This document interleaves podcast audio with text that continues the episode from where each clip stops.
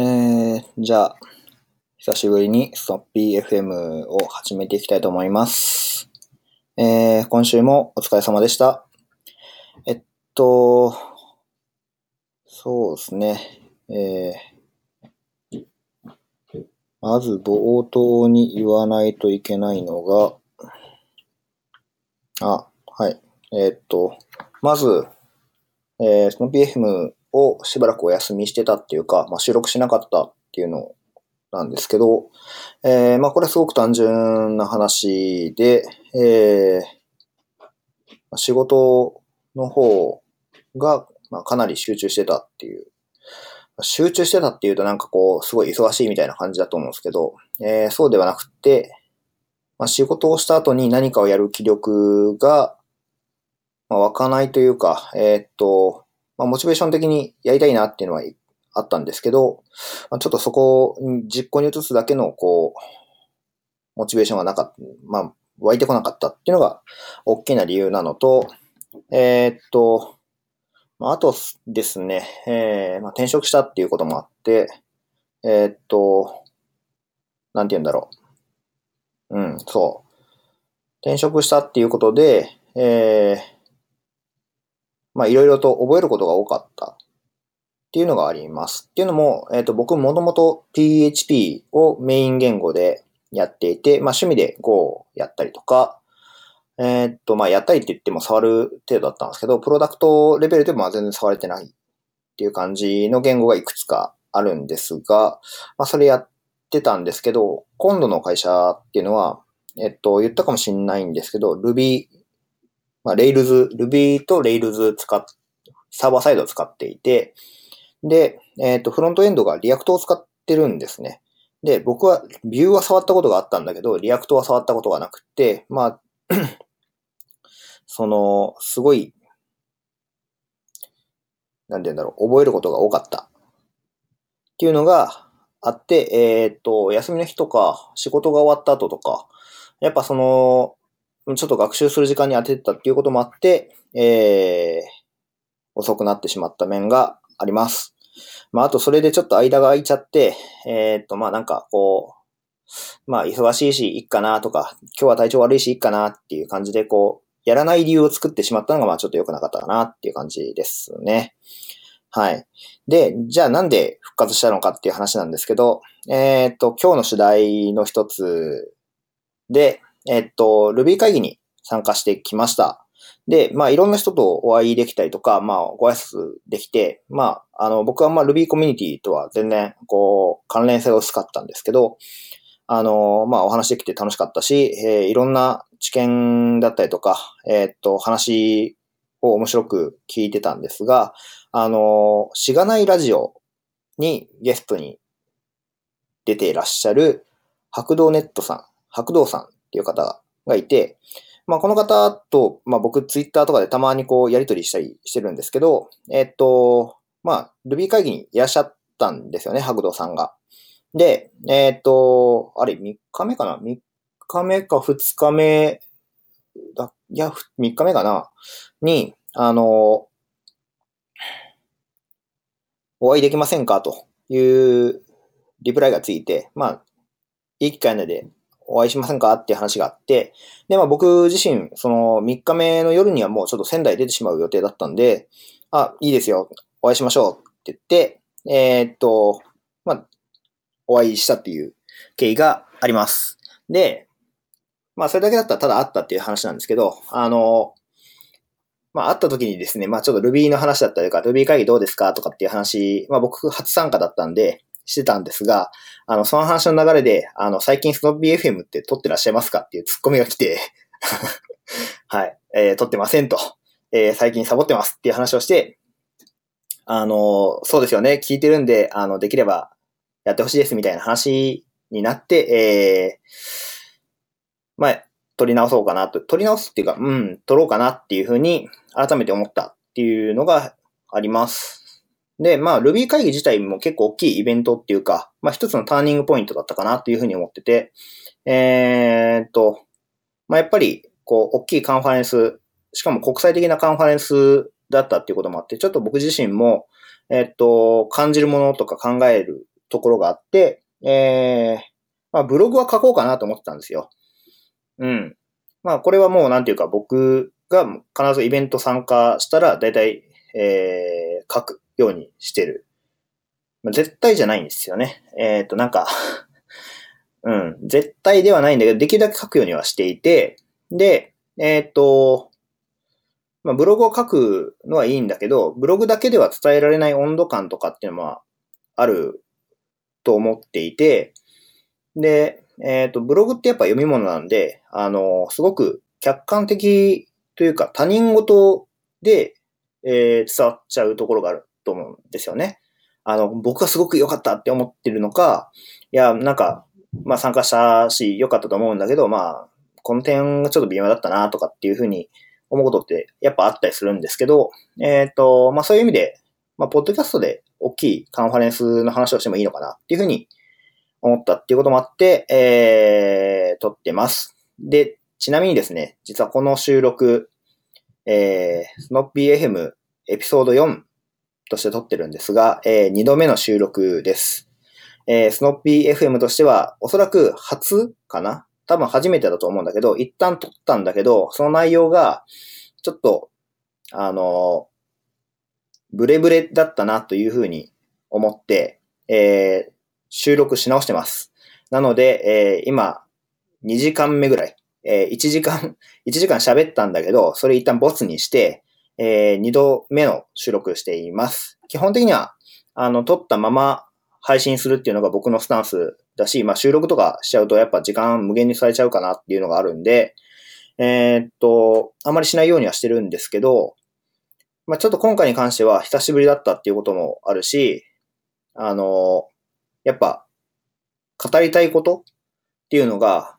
1ヶ月ぐらい多分、あの、配信しないんですけど、あの、やっぱ溜まっていたなっていうのがあって、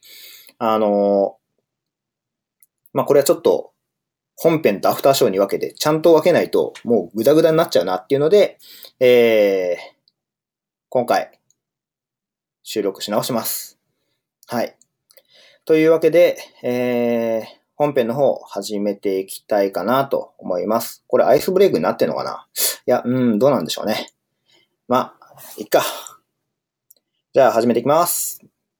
で、えー、まあ Ruby 会議2018参加してきましたっていうことなんですけど、まあやっぱね、こう、今まで PHP カンファレンスとか、ドロイド会議、ドロイド会議には参加してないのか。えー、じゃなくて、ABC、Android Buzzer カンファレンスだったかな？には参加したことがあったんですけど、あ、あと CEDEC、CEDEC とか、東京ゲームショウとか、参加したことはあったんだけど、あの、プログラミング言語の、えー、国際的なカンファレンスっていう意味では多分今回初めて参加したんですが、あの、すごく濃い3日間だったなと思っていて、まあ良かった。良かったっていう言い方はちょっと、こう、漠然としすぎてるので、あえて言うと、すごくやりたいものがピンポイントで見つかったっていうカンファレンスだったなというふうに思います。まあこれ、白道さんから教えてもらったんですけど、Ruby 会議ってコードを書いてる人じゃないと、あの、プロポーザル通らないらしいんですよね。だからまあよくありがちなこう、なんていうんですかね。えっ、ー、と、私たちはこうやってプロジェクトを推進しましたみたいな話っていうのは全然なくって、本当にプログラムのコードの話だけを、えー、メインに据えて、えー、物事が進んでいくっていうか、まあ、カンファレンスがどんどん進んでいくっていう感じなんですが、まあ、それがすごくやっぱりプログラマーにとっては、一番知りたいところって、やっぱコードがどうなってるのかとか、どういう問題をコードで解決してきたかっていうところだと思うんですけど、まあ、それが聞けて、まあ、すごく良かったっていう感じですね。はい。うん、良かった。良かったって言い方はちょっと変かもしれないけど、得るものが多かったなっていうふうに思ってます。はい。で、えー、っと、そうですね。今回、 early bird 枠っていうんですかね。えー、っと、早割りみたいなやつで、超早割りみたいなやつで、えー、っと、応募して、あの、後で知ったんですけど、400名ぐらいしか、あの、枠がなかったところに、たまたま僕は、えー、当選したっていうか、まあ、受かったっていうか、えっ、と、得られたらしくって、えっと、まあ、1万円で Ruby 会議に参加してきました。で、申し込んだ段階では前職、まだ辞める前の話だったんで、あの、まあ、全然会社からの、なんていうんですかね、こう、サポートとかな、なかったし、まあ、僕自身もそんなに期待してなかったっていうか、えー、っと、あんまりそういうのを会社に求めないかな。求めたくないって言った方がいいのかもしれないですけど、まあ、会社でやっちゃうとやっぱどうしてもね、こう、レポート提出したりだとか、えっ、と、実務の方に還元しないとっていう面がやっぱどうしても出てきてしまう。まあ、それは当たり前だと思うんですけど、まあ、そうじゃなくって気軽にもこうポンと言ってしまって、えっ、と、聞いてよかったな、いや、悪かったなっていう感覚で、まあ、いたかったっていうのがあって、まあ、今回、会社の方から補助はないです。まあ、スタートアップなんでね、あの、補助をするっていうのは結構難しいっていうのもある。っていうのもあるんですけど、まあ、ただ、その、やっぱ平日2日休む。まあ、あの、転職してなかったらね、あの、有給取って、まあ、2日間休みますで済むと思うんですけど、あの、今回僕が、まあ、転職直後、ちょうど1ヶ月目が終わるか終わらないか、しかもリリースするかしないかみたいな話だったんですけど、えー、っと、まあ、どうしようかなって迷ってたら、あの、まあ、行きたいと思ってて、まあ、行く予定なんだけど、この2日休みますかっていう話を、まあ、上司のボスにしたら、まあ、ボスが、えー、あ、だったら、どっか、まあ、ちょっと、有給はやっぱ、発生しないと。うん。それは、まあ、やっぱ、勤続半年経ってないんで、えー、発生しないんだけど、代給だったらいいよっていうことで、えっ、ー、と、あれ確かゴールデンウィークだったと思うんですけど、ゴールデンウィークに2日ほど働いて、えー、まあ、2日間、あの、お休みするっていうのを稼い、稼いだっていうか、まあ、貯蓄しといたっていう感じですね。で、まあ、それで、まあ、とりあえず、えー、欠勤にはならない。うん。休んでるけど、まあ、実質、無料。みたいな感じ？いや、よくわかんないけど。で、えー、っと、お休みもらって、えー、行ってきました。でですね、まあ、なんていうか濃い3日間だったなっていう感じなんですけど、えっと、Ruby 会議で僕がすごく良かったなと思うセッションをとりあえず5つ、5個、あげ、えっ、と、リストアップしたんですけど、1番が Hijacking Ruby Syntax in Ruby っていう、あの、タゴモリスさんとジョーカーさんっていう、あの、ツイッターの方では結構ね、よく見かけして、浅草ルビーの方っていうイメージがすごく強くって、えー、っと、すごい優秀なエンジニアの方なんだなっていうのはすごい思ってたんですけど、あの、内容がすごく、こう、なんていうんですかね、えー、っと、普段僕ら Rails を使って開発してるんで、Ruby の機能を使い尽くすみたいなところってあんまり話に上がらないんですよね。まあ、特に僕が作ってるのは、あの、API の部分だったりするんで、あの、アクション、あアクティブレコードの、えー、っと、仕様についてな頭を悩ませたりとか、ここれを、この SQL をアクティブレコードに起こすにはどうすればいいんだみたいな感じで悩むことだったりとか、アクティブレコードがなんか勝手に、こう、うまいことやっちゃうのが気持ち悪いとかっていうのはあったりするんですけど、あんまり Ruby の機能そのものを深く掘り下げるっていうことがなくって、あのー、そういう意味ですごく衝撃というか、あ、こんなことをやろうとするにはこういうことが必要なんだなとか、あと、この機能、この話してる内容が全然わからなくって、あ、まだまだ僕は Ruby に対する知識が浅いんだなとか、こういうことってなんか全然わからないから話を聞けてよかったなとか、まあいろいろ感じるところがあったんですけど、えー、っと、そうですね。このセッション、この Hijacking Ruby Syntax in Ruby ってやつなんですけど、あの、まあ、資料の方は公開されてるんで、あの、見ていただけると、その方がいいかなっていう気がするんですが、あの、これ、お二人でセッションされてるんですね。40分の。で、その内容がものすごい濃い。あ最初はリプレイスメントっていう新しい言語仕様についての話から入って、で、その後、えっ、ー、と、Python の with だったり、Go のデファー文みたいなのが欲しいよねって話になったり、で、最終的にそれが、えーっと、こういうのがあると、ネストしなくて済む。えー、要は Ruby ってクローズを明示的にしないといけないんですけど、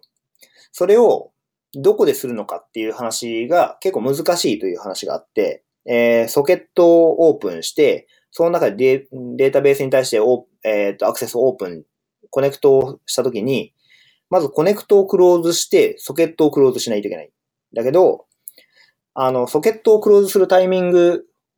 とかっていうのが難しい。まあ、自動でやってくれたら嬉しいよね、みたいな話だったりとか、まあ、Python だと WIZK でくくってると、その中で、えっ、ー、と、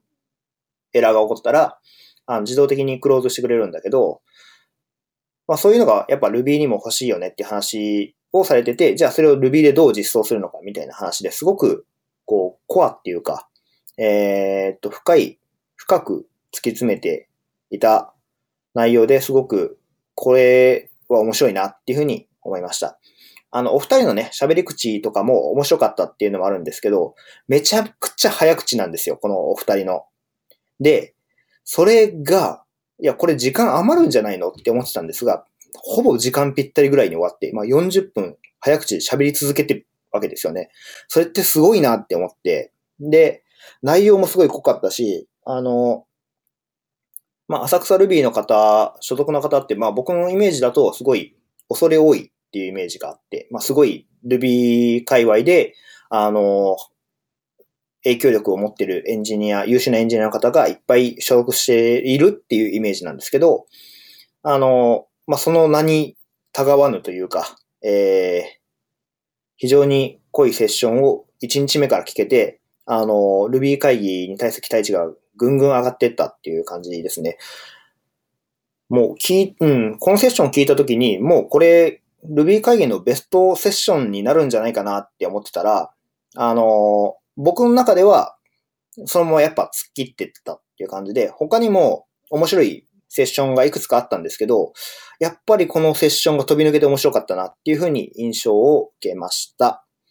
はい。で、まあ、これがやっぱちょっと頭一つ抜けたかなって思ったセッションなんですけど、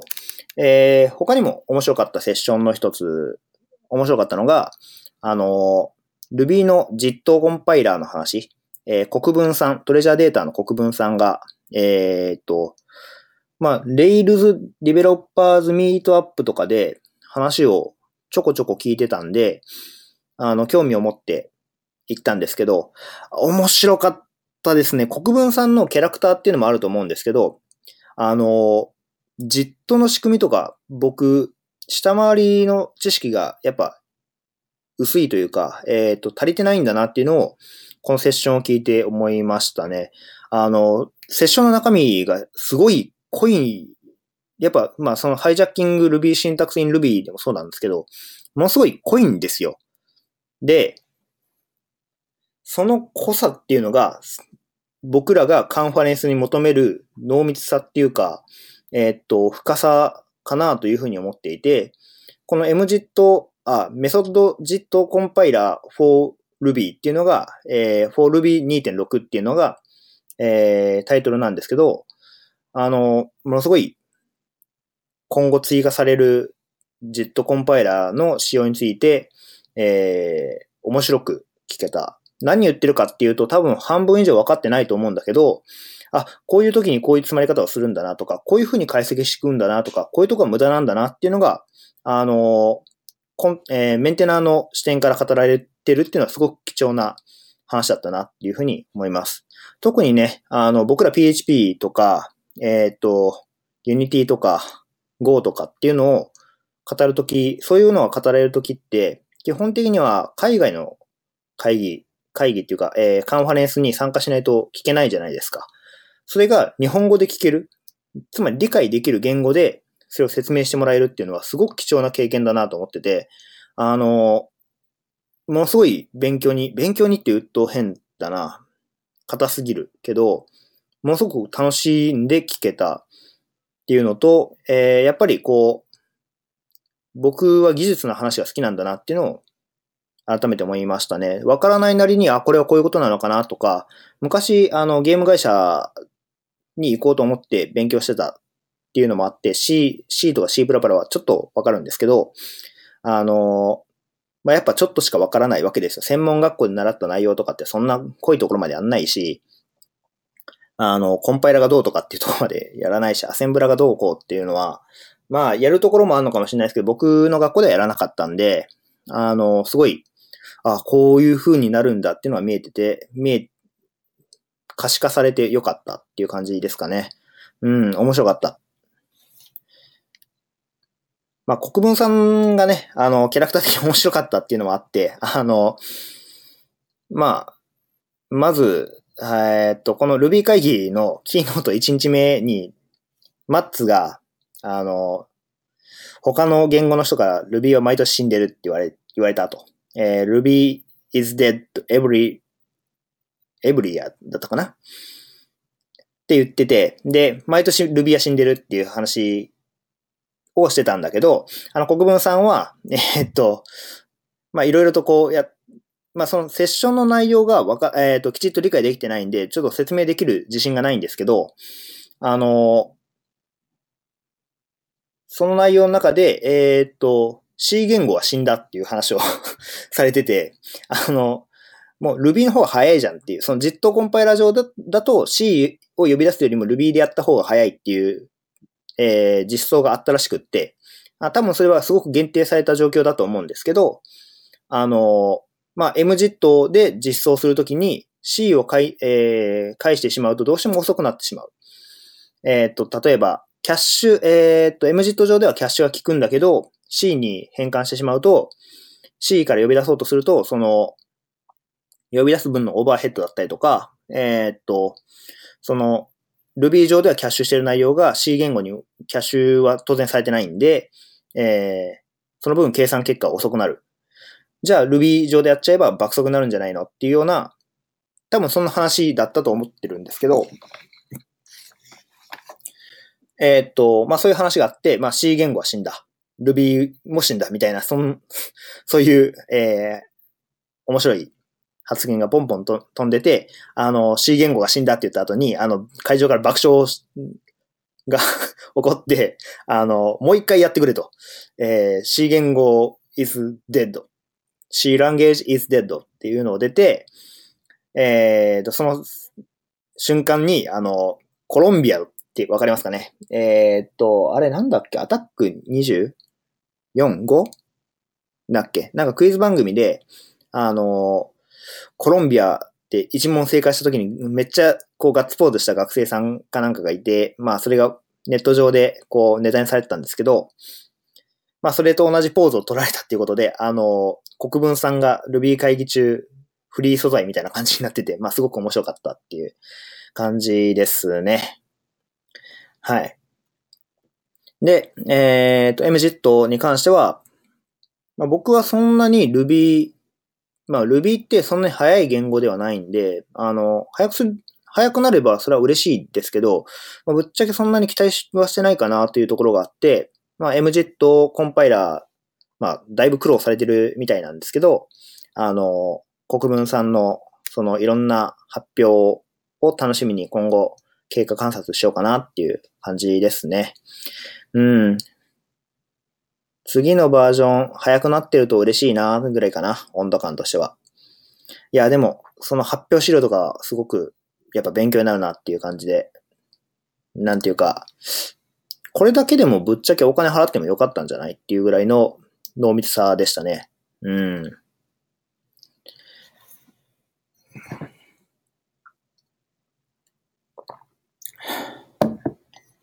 で、次。えー、っと、あ、ちなみに国分さんのは、デイ3なんで、えー、3日目でした。いや、面白かったっすよ。うん。で、えー、っと、次の第3位が、RubyGem 3 and 4っていう発表で、えー、っと、SA、HSBT、えっ、と、柴田さんっていう方だと思うんですけど、GMO、GMO かな？だったと思うんですが、あの、アイコンよく見かけるんですけども、えっ、ー、と、その方の発表、僕今回初めて、えー、聞いたんですが、まあ、だいぶ苦労されてる なっていうのがすごく伝わる内容でした。あの、RubyGem って、あの、ジェムのメンテナーなんですけど、の方なんですけど、あの、Ruby1.8 をサポートしてるとか、まあ、かなりこう、サポート範囲が広いらしいんですよね。で、そうすると、えっ、ー、と、そのために分岐をする、して、えっ、ー、と、Ruby なんとか以上はこっちを使って、そう、そうじゃなかったらこっちを使うみたいな、結構泥臭い実装をしてたりとか、えっ、ー、と、まあ、バグがやっぱどうしても古いバージョンをサポートしてる関係で、えー、大変だというような苦労話だったりとか、あの、まあ、なんていうかあれなんですよね。説明するために、いや、ほんと大変なんですよ。みたいな感じの、こう、悲哀のこもった 一言が あの、来て、あ、本当にすごく大変なんだなっていうのがわかる内容になってました。で、えー、っと、このセッションなんで3位になったかっていう話なんですけど、まあ日本人が話したから話が分かったっていうのはまあまあ、あの、大きな要素なのかなっていうふうに思うんですが、それだけじゃなくって、やっぱり、その、普段僕らってジェムを気軽に使ってるわけですよね。まあ、ジェム作ったりとか、まあ、ジェムで、えっと、利用して、こう、簡単にコードを書けるようになったりとかっていうふうにしてると思うんですけど、なってると思うんですけど、その、ジェムを支える技術っていうのかな？っていうのが、すごく今まで意識したことなくって、あの、そ当然それもメンテナンスしてる人いるし、えっ、と、なんだったら改良してくれてる人も当然いるし、あの、その裏側が見れたっていうのがすごく面白かったなっていう感じですね。あの、Ruby は生産性の高い言語だって言われてますけど、えっ、と、その生産性を支えるのは、この柴田さんみたいな、あの、メンテナーのおかげなんだなっていうのは強く分かったっていうか、あの、ま、さすがに1.8は切ってもいいんじゃないかとか あの、いろいろ思うところがありました。なんていうかね、フレームワークとか大きいと、レイルズみたいに大きいフレームワークとかだと、あんまり、うん、なんて言うんだろうな、こう、まあい、いろんな、いっぱい使ってる人がいるから、きっと、コミッターもいっぱいいるだろうし、メンテナーもいっぱいいるだろうなっていうふうに思うんですけど、確かにジェムってなると、うん、うん、レイルズほどはいなさそうだなとか、だいぶ辛そうだなみたいな感じを、の印象を受けました。うん。そうですね。いや、だいぶ、だいぶお疲れのようで、あの、あの、ほどほどに頑張ってくださいと言えないとこはあれなんですが、えー、ご苦労様ですと いう感じで、えー、っと、普段使ってるライフサイクルっていうのかな？エコシステムっていうのかな？ライフサイクルじゃないか。えー、っと、エコシステムを、メンテナンスしてくれてる人がいるっていうのはやっぱ大きい、その Ruby っていう円熟した言語の一つの成果なんだなっていうふうに思いました。この人たちが支えてくれるから僕たちは、あの、Rails だったり、Gem だったりっていう、その恩恵を広く受けてるわけで、あの、やっぱりそういう意味で、コードを書くコードを書いてる人の話っていうのが刺さるなっていう、あの、なんか苦労がわかる、わかるって言っちゃうとあれだけど、あの、苦労の一端がわかるんですよね。こう、古いものをサポートして、ここで分岐してとか、あの、ここで無理やりこうやってとかっていう話をされてて、あの、ああ、わかる。このコードは、このコードはきついっていうのが、あの、起こるわけですよ。で、しかも、それって、じゃあ、なんていうか、介護官のためだけに存在するとか、あの、するわけですよね。そうすると生産 性何？みたいな感じになっちゃって、あの、これも切っちゃった方が早いんじゃないのっていう。まあ、企業だったらね、あの、費用対効果っていうのはないんで、もうバツッと切っちゃっていいと思うんですけど、まあ、1.1を、1.8か、1.8を、あの、サポートするっていうのは、まあ、何かしらそのコミッター内で、いや、これ切られると困るんだけどっていうような意見が多分あると思うんですよ。で、それが妥当だというふうに判断されて、えー、なってると思うんですが、えー、まあそうですね。あの、そういう悲哀のこもった保守をされる、あの、SIR とかで、まあよく保守が辛いとかっていう話が出てくる。まあよく耳にするんですけど、耳っていうか目にするんですけど、あの、RubyGem もだいぶ辛そうだなっていう印象を受けました あ、でもげんすごい勉強にはなりそうだなって思ったんで、一度ちょっとコードを読んでみたいなっていうふうに話を聞いて思ったんですけど、あ面白かったですね。はい。えー、で、次が、How happy they become with H2O slash mruby and the Future of HTTP っていう Day3。えー、こちらは、リビルド FM とかで、えっ、ー、と、何度か、えー、僕が一方的に知ってる奥和穂さんのセッションということで聞いてきたんですけど、あの、僕 H2O っていまいちよくわかってなかったんですよね。あの、なんか、なんかの、その DNA が使ってたり、えっ、ー、と、ファストリーが使ったりとかするアプリケーションなんだなっていう、バクッとした話でしか認識しなかったんですけど、あの、今回で良かったなって思ったのは、H2O っていうのを知れたのがすごく良かったなと思っていて、あの、まあ、このセッションの半分以上をもう一人の方、なんていう名前だったかな？ちょっと待ってくださいね。えー、っと、まあ、この方もファストリーなんですよ。ファストリーの方で、えー、っと、I110、I110 って読むのかな ?I 伊藤とかなんですかね。だと思うんですけど、あの、ちょっと、すみません、名前の方を忘れてしまったんで、えー、っと、後でググるなり、えー、なんなりしてほしいんですが、小文字の i に110って書いてる。えー、多分、伊藤さんだと思うんですけど、その方が、えっと、まあ、ファストリーに入る前に手伝っていた、えー、スタートアップのエンジン X が辛かったと。で、なんかよくわかんない魔法みたいなメソッドが存在してて、えー、無理やりそれをやってるんだけど、これ、これはもう辛すぎるだろうっていうので、H2O を採用したっていう話をされてて、あの、H2O だとスクリプトが書ける。エンジン X のコンフでは、あの、スクリプト書けないんですけど、書けないのかな？うん。僕、あんま詳しくないんで、あれなんですが、えっと、まあ、よくある方法として、えー、画像をリサイズしたりとかっていうのに、スクリプトで、こう、近似値を求めるんですよね。で、近似値を求めて、その近似値を取ってくるっていうのをエンジン X 上でやったらしいんですけど、それがまあ、黒魔術的な感じになってて、まあ、秘伝のタレで、これはそもそもこの、まあ、想定したのが5つのパターンなんですが、実質的には2つのパターンでしか取得できなくって、まあ全然意味なかったっていうのを H2O で管理して、MRuby で、えー、スクリプトを書いたらちゃんと取れるようになったっていう話だったりとか、まあいろいろとこう興味深い話、実際の How to な話を聞けて、まあ、すごい面白かったんですけど、あの、まあ、今回、その、挙げた理由っていうのが、やっぱその、なんていうんですかね、H2O っていうものの概要を知れたっていうのが大きくって、あの、エンジン X だとやっぱ辛い部分っていうのはどうしても出てくるわけですよね。エンジン X ユニットとか使ったらもしかしたら解決するものなのかもしれないんですけど、H2O で柔軟にその設定だったりとか、スクリプトを書けるっていうのは結構大きいなと個人的に思って、なんか、あ、これすごくいいサービスというかアプリケーション、サーバーサイドアプリケーションっていうのかな。えっと、いいアプリケーションじゃないかなっていうふうに聞いてて思いました。実際僕らが今やってる内容で、やっぱ欲しいなって思うことがあるんですよね。似たような感じで。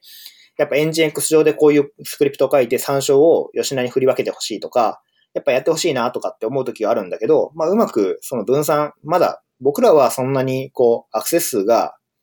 えっ、と、出ないサイトの構築をしてるっていうのもあって、あの、まあ分母、分母っていうか、その利用者がすごく限定されてる API なんで、あの、そこまで、こう、大量アクセスをさばいてとかっていうのを気にする必要性はないんですけど、いや、将来的にそういうのが出てきた、あるいは出てくる可能性っていうのは当然起こり得るわけですよね。そうした時に H2O を使えば、そういう諸々の課題が解決できるんじゃないかなっていうふうに、あの、セッションを聞いてて思って、えー、まあ良かったなと。で、ましてやその H2O の生みの親だと思うんですけど、おっか、かずこさんの、えー、内容を聞けたっていうのはやっぱ大きいかなっていう感じですね。はい。あ、ちなみにこれ3日目でした。だから、今上げたのが、今まで上がってるのが、1番のハイジャッキング Ruby、シンタクスイン Ruby が Day1。で、The Method, The Methodjit Compiler for Ruby 2.6っていうのが Day3。で、Ruby Gems 3 and 4っていうのが Day1。で、How happy they become with H2O slash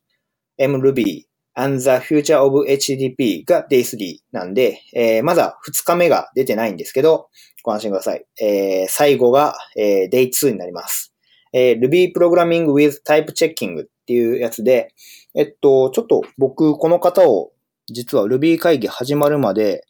あの、存じ上げなかったんですけども、えー、っと、ちょっと待ってくださいね。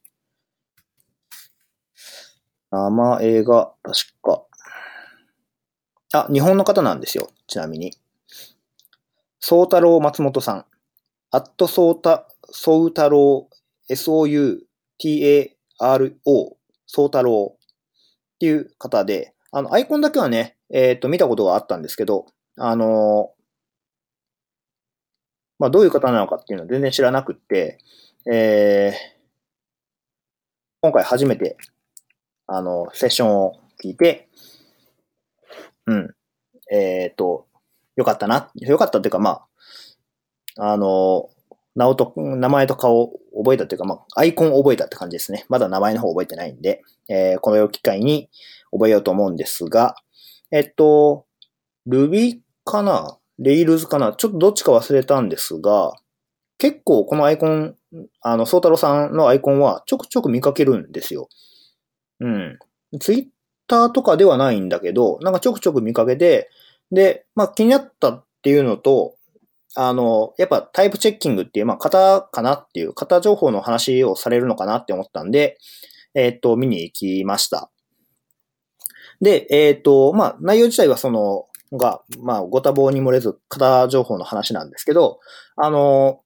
冒頭に Ruby 会議のキーノート1日目にマッツがま、ん？いや、1日目だったかな。ちょっと、いつだったか覚えてないんですけど、えっ、ー、と、型って私は嫌いなんですよね、みたいな話をしてて。まあ、嫌いっていうか、えっ、ー、と、型はあってもいいと思うんだけど、Ruby の良さとしてそれを、型を組み込むえっ、ー、と、っていうのはしないでおこうと思ってるみたいな話をされてて、えっ、と、まあ、それはすごく納得のいく話だったんですけど、えー、それに対して、こう、情報の話をされてたっていうことで、まあちょっと興味を持ったっていうのがあって、えっ、ー、と、この方が開発されてるのは STEEP、STEEP っていうので、えー、開発されてて、それとは別に、ソーベットっていうのかなこれ、SORBET っていうのがあると。で、これが、えっ、ー、と、いわゆる Ruby でいうとこの、えー、型情報を扱おうタイプチェッキングな、えー、ジェム？言語仕様にな、まあ、なってるっていうか、えっ、ー、と、しようとしている。で、えっ、ー、と、まあ、資料の方にその違いっていうのはいくつかあったりとかするんですけど、あの、まあ、この話、比較をすごくされていて、ソーベットとスティープっていうのの比較をされていて、まあ、どっちの方がいいのかっていうのは多分コミッターの方とかがえっ、ー、と、考えた上で結論を出されると思うんですが、僕はソーベットよりもスティープの方が、なんていうか、手法的にマッチするというか、えっ、ー、と、お作法がお行儀が良さそうだなっていうふうに、話を聞いてて思いました。うん。ただね、やっぱその気になるっていうか、えっ、ー、と、やっぱ懸念した点としては、あの、パフォーマンスがソーベットに比べてやっぱ遅いんですよね。うん。やっぱそれがちょっと気にかかるけど、ただそれって、まあ、その実装の問題があって、実装の問題っていうか、ソーベットと実装の方法は全然違うわけですよ、スティープって。で、まあその辺の詳しい話は、あの資料が載ってたりとか、多分、あの、宗太郎さん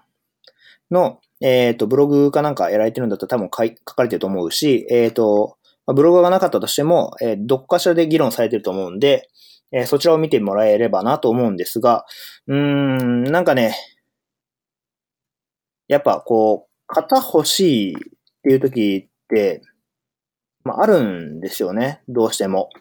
これ型があったらこれ、なんとか防げたよねとかっていうのがあったりするんだけど、ただ、とはいえ、じゃあ Ruby みたいな動的言語に型欲しいかって言われると、あると嬉しいかなっていうぐらいの温度感なんですね、僕からすると。うん、これが PHP だったら型欲しいってなるんだけど、まあまだそんなに Ruby で苦しんでないから、多分そんなに、まあまああってもいいかなぐらいの感覚でいる。っていうか、あの、あれなんですよね。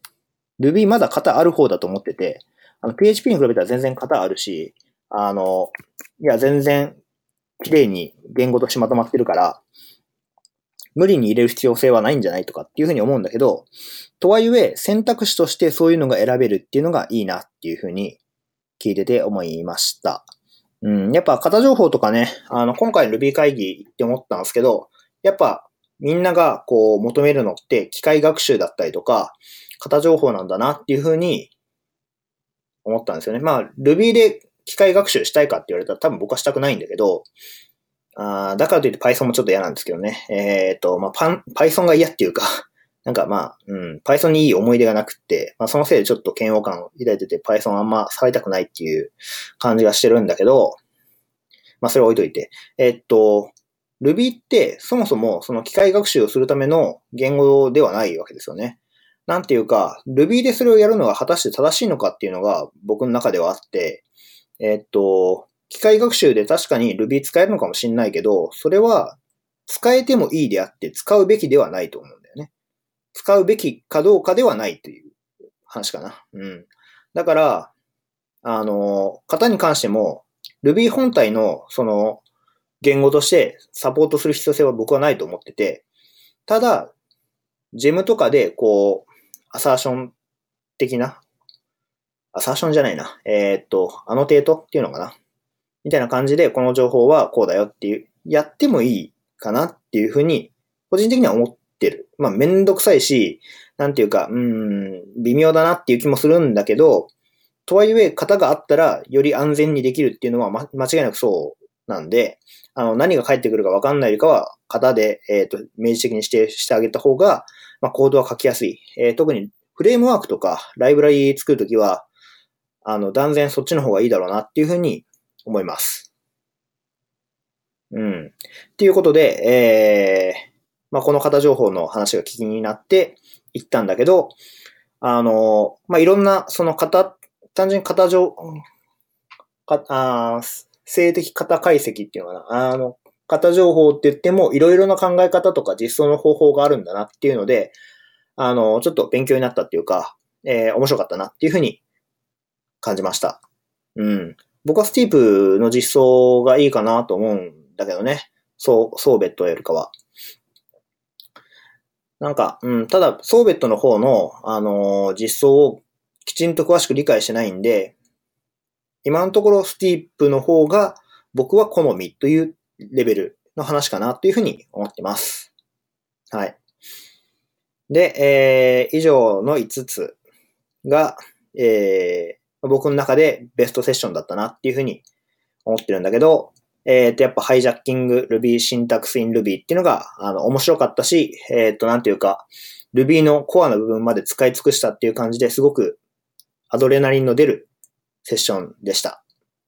いや、ジョーカーさんと、えー、タコモリさんには、このセッションを話してくれてありがとうって言いたいですね。まあ、この件は、あの、ブログを後で書こうと思ってるんですけど、そちらの方でも書きたいなと思ってます。あ、ちなみに、あの、ジョーカーさんとタコモリスさんのブログで、えー、その、ハイジャッキング Ruby、シンタクスイン Ruby っていうのが、話したよっていう報告記事が上がってるんで、そちらの方を見た方が、えー、内容としてはわかるのかなと思います。資料の方も上がってたりするんで、えー、ま、もし興味があったら、えー、見てみるといいんじゃないかなと思います。僕はすごい面白かったです。はい。で、えー、これがですね、だいたい、えー、メインの話したかったことを話したんで、あとはもうだらっとこう、流して、えー、アフターショーに習い込みたいんですけど、えー、っと、今回、Ruby 会議2018に参加して、実感したこととして3つあるなと、あの、まあ、参加中にも思ってたんですけど、まず、英語を話せるスキルって、もう、重要とか重要じゃないじゃなくて、もう当たり前じゃないとダメなんだなっていうふうに思いました。まあこれはグローバルなカンファレンスだからっていうのもあると思うんだけど、僕ら日本ではな、あの、住んでると、やっぱ英語を話す、英語を聞く機会ってすごく少ないと思っていて、ただ、この Ruby 会議って世界中の人が来てるんですけど、あの、質問する人も、えー、セッションする人も、日本人だから、てっきり日本語をしゃ喋るのかなと思ったら、あの、英語でガンガン話したりとか、えっ、ー、と、A 松田さん、松田さんとかは、あの、メインホールっていう一番大きな会場があったんですけど、そこの司会進行役をされていて、えっと、その時、だいたい英語でアナウンスメントしてたんですよね。で、それってすごいなと思って、あの、なんていうか、英語っ、うん、そう、今回思ったのは、まあ僕、今、働いてるところがみんな英語できるんで、あの、英語しないとなっていうふうに思ったんですけど、やっぱ英語を話せないともうダメなのかなっていう。あの、スキルセットとして英語を備えているっていうのは、プログラミングが書けるっていう、プログラミング言語を知っているっていうのと同じぐらいもう重要なのかなっていうふうに思いました。なんせね、あの、そう、ロボコップの作者の方がいらしてたん、作者っていうか、あの、コミッターの方がいらしてたんだけど、あの、何言ってるかわかんないところが結構あったりとか、なんかこういうことを言ってるんだろうなって思うんだけど、実際にその、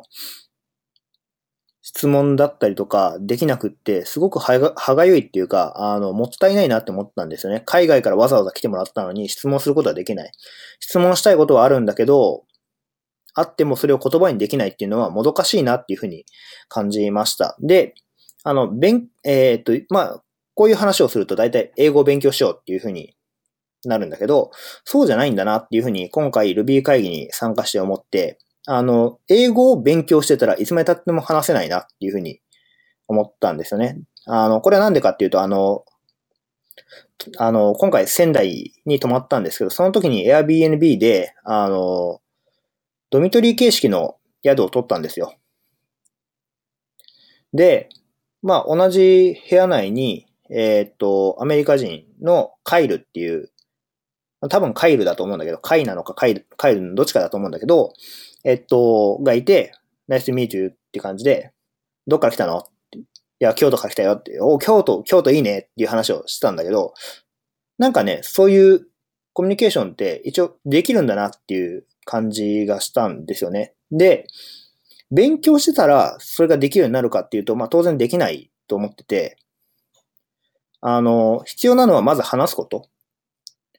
プログラミングで言うとさ、あの、本を読んだからって言ってプログラミング書けるようになるわけではないじゃないですか。それと同じで、えー、っと、多分、話すことから始めないといけないのかなっていうふうに思いました。まあ、言葉にするとすごい当たり前な話だし、なんだそんなことかって思うんだけど、実感としてそれを得られたっていうのは Ruby 会議として大きな、あの、参加して良、えー、かった大きな実感の一つかなというふうに思ってます。で、えー、っと、二つ目が、あの、エンジニアとしての、その、エンジニアリングの深さあの、Ruby 会議のベストセッションに、その、コアな内容を持ってきたことから、ある程度推測できると思うんですけど、よくエンジニアがこの先生き残るには、みたいな、生き残る話があると思うんですけど、あれって結局、深さがあったら、ある程度、こう、補えるんじゃないかなと今回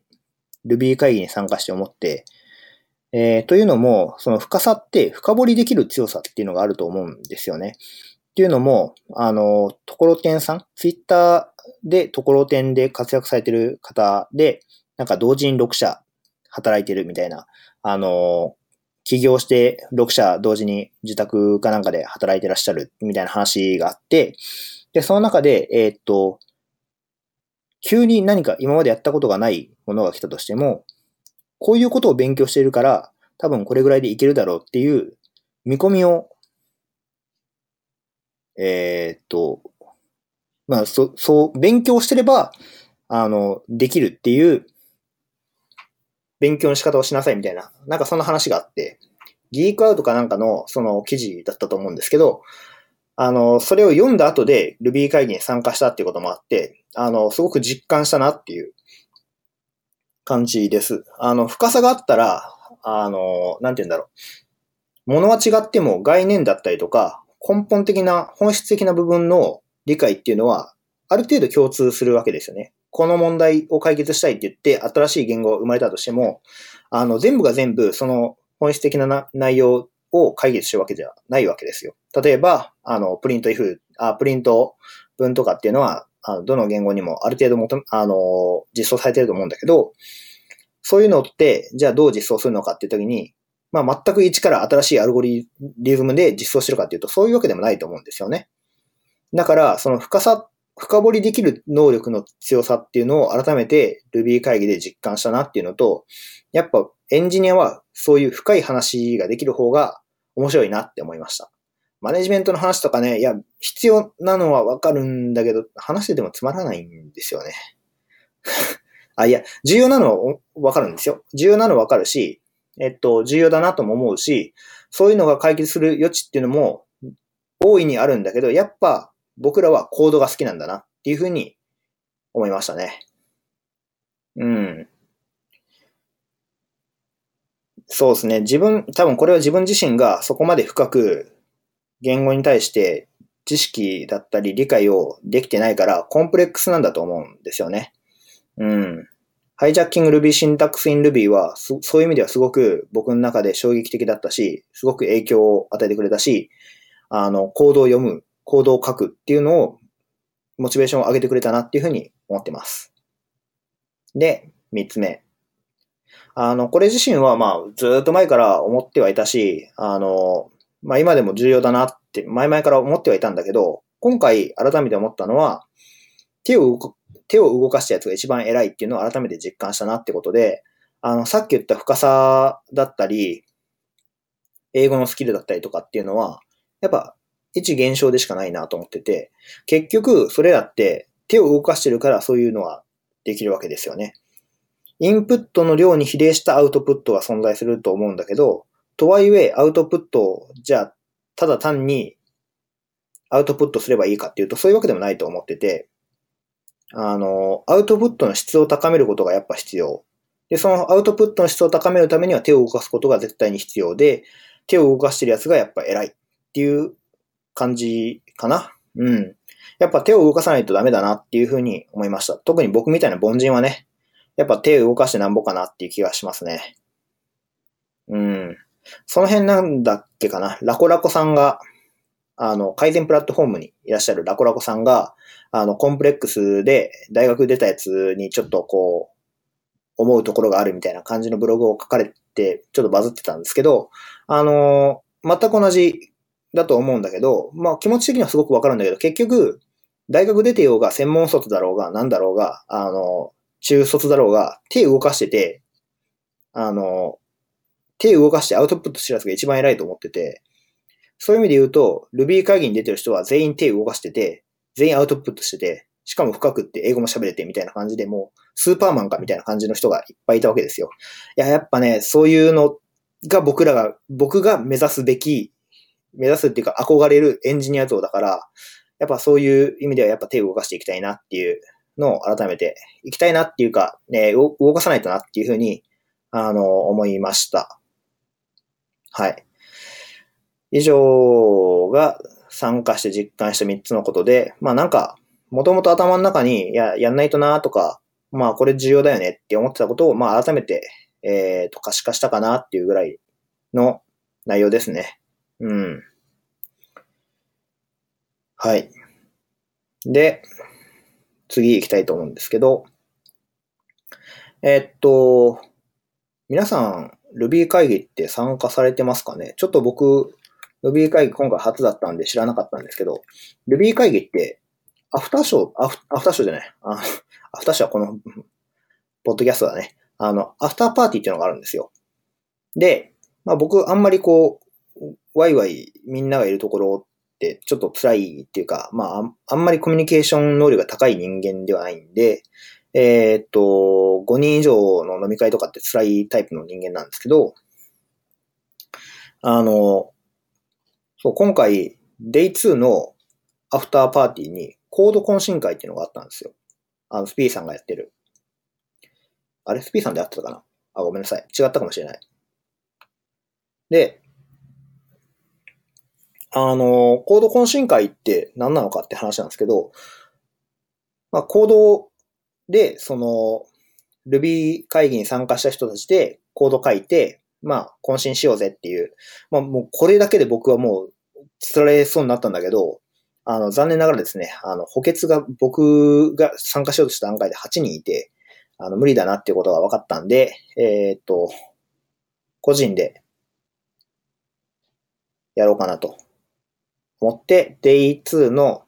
会、あの、カンファレンスが全部終わった後に、えっと、あれ、どこだっけ？あ、そうそう、サイゼリア。サイゼリアかどっかでやろうかなって思ったんですけど、あの、結局友達と合流してしまって、あの、コード書かずに普通に飲み会っていうか渾身して終了しちゃったんですけど、あの、まあ、それは置いといて、えっと、Ruby 会議っていう大きめのカンファレンスとか、あの、セレクとかでもいいと思うんですけど、こういうアフターパーティーでコードで渾身するってものすごいいい案だなと思って、あの、やっぱ、こういう会議だったりカンファレンスに参加される方って、モチベーション高いと思うんですよ。で、話を聞いてよしやるぞってなってる時に、その場でパッと懇親会、コードで、コードベースでやるっていうのは、すごくいい話だなと思ってて、で、その、コード懇親会をされてる方、あの、ストーさんっていう方が、えっ、ー、と、主導したらしいんですけど、あの、その方がブログを書いていて、まあ、こういうことしましたっていう報告を書いてるんですけど、その中に OSS の一周を片付けたとか、片付けたっていうか、まあ、あの、コードをモブプログラミングみたいな感じで、えっ、ー、と、みんなで直したりとか、えっ、ー、と、ジェム作りますとかって言ってジェム作ったりとか、あの、逆にあるいはジェムのバグフィックスやったりとか、あの、なんていうんですかね。そういう意味ですごくいい試みだなというふうに思いました。こういうなんかこう、あ、あとパフォーマンス改善するっていうのもあったのかな。うん。あの、やっぱね、みんなコード好きだと思うんですよ。で、アフターパーティーで、その、僕ら、どっちかっていうと、こう、コミュニケーションに問題がある人間が多いと思ってるんですが、あの、そういうコミュニケーションをコードを通して行う。まあ、プログラマーなんだからコードで語れよみたいな感じでめっちゃかっこいいなって思って、えっ、ー、と、ちょっと勉強会とかってやっぱ身にならない、身につかないスキルアップには対して効果がないみたいな話がよくあると思うんですけど、いや、意外とこういう懇親会あるんだったらいいんじゃないのっていうふうに思いました。で、別にこういう大きなカンファレンスじゃなくても、定期的にこう、各週とか、まあ月1とかでも構わないと思うんですけど、えー、っと、そういう行動で、えー、ワイワイできる場があると、まあ、なんていうかこう、初心者の人だったとしても、まあ入ってきやすい。こういうのでつまずいてるんですけど、どうすればいいんですかねとか、まあ、相談しやすくなるのかなっていうのと、まあ勉強会とか通して、えっ、と、その、参加者の技量が分かったりとか、この人すごいんだなとか、あ、この人、こういう人でこういうことができるようになるといいいいのかなっていう目安になるのかなっていうふうに、えー、話を聞いてて思いました。はい。っていう感じですかね。えー、これでもだいたい1時間ぐらい。うん。あ、まあ、そうっすね。うん。まあ大体 Ruby 会議に関することで言わないといけないのはもうないかな。うん。あと、まあ細かい部分がなんかめっちゃいっぱいあって、Ruby 会議参加して、えっ、ー、と、さっき言った、まあ本当はコードを書こうとしたんですけど、えっ、ー、と、ただの懇親会になってしまった時に、えっ、と、話題に上った話とかをアフターショーで、えー、話していきたいと思います。はい。じゃあ一旦閉めますかね。はい。では、スノッピー FM エピソード4本編の方、これで終了したいと思います。えー、今週もお疲れ様でした。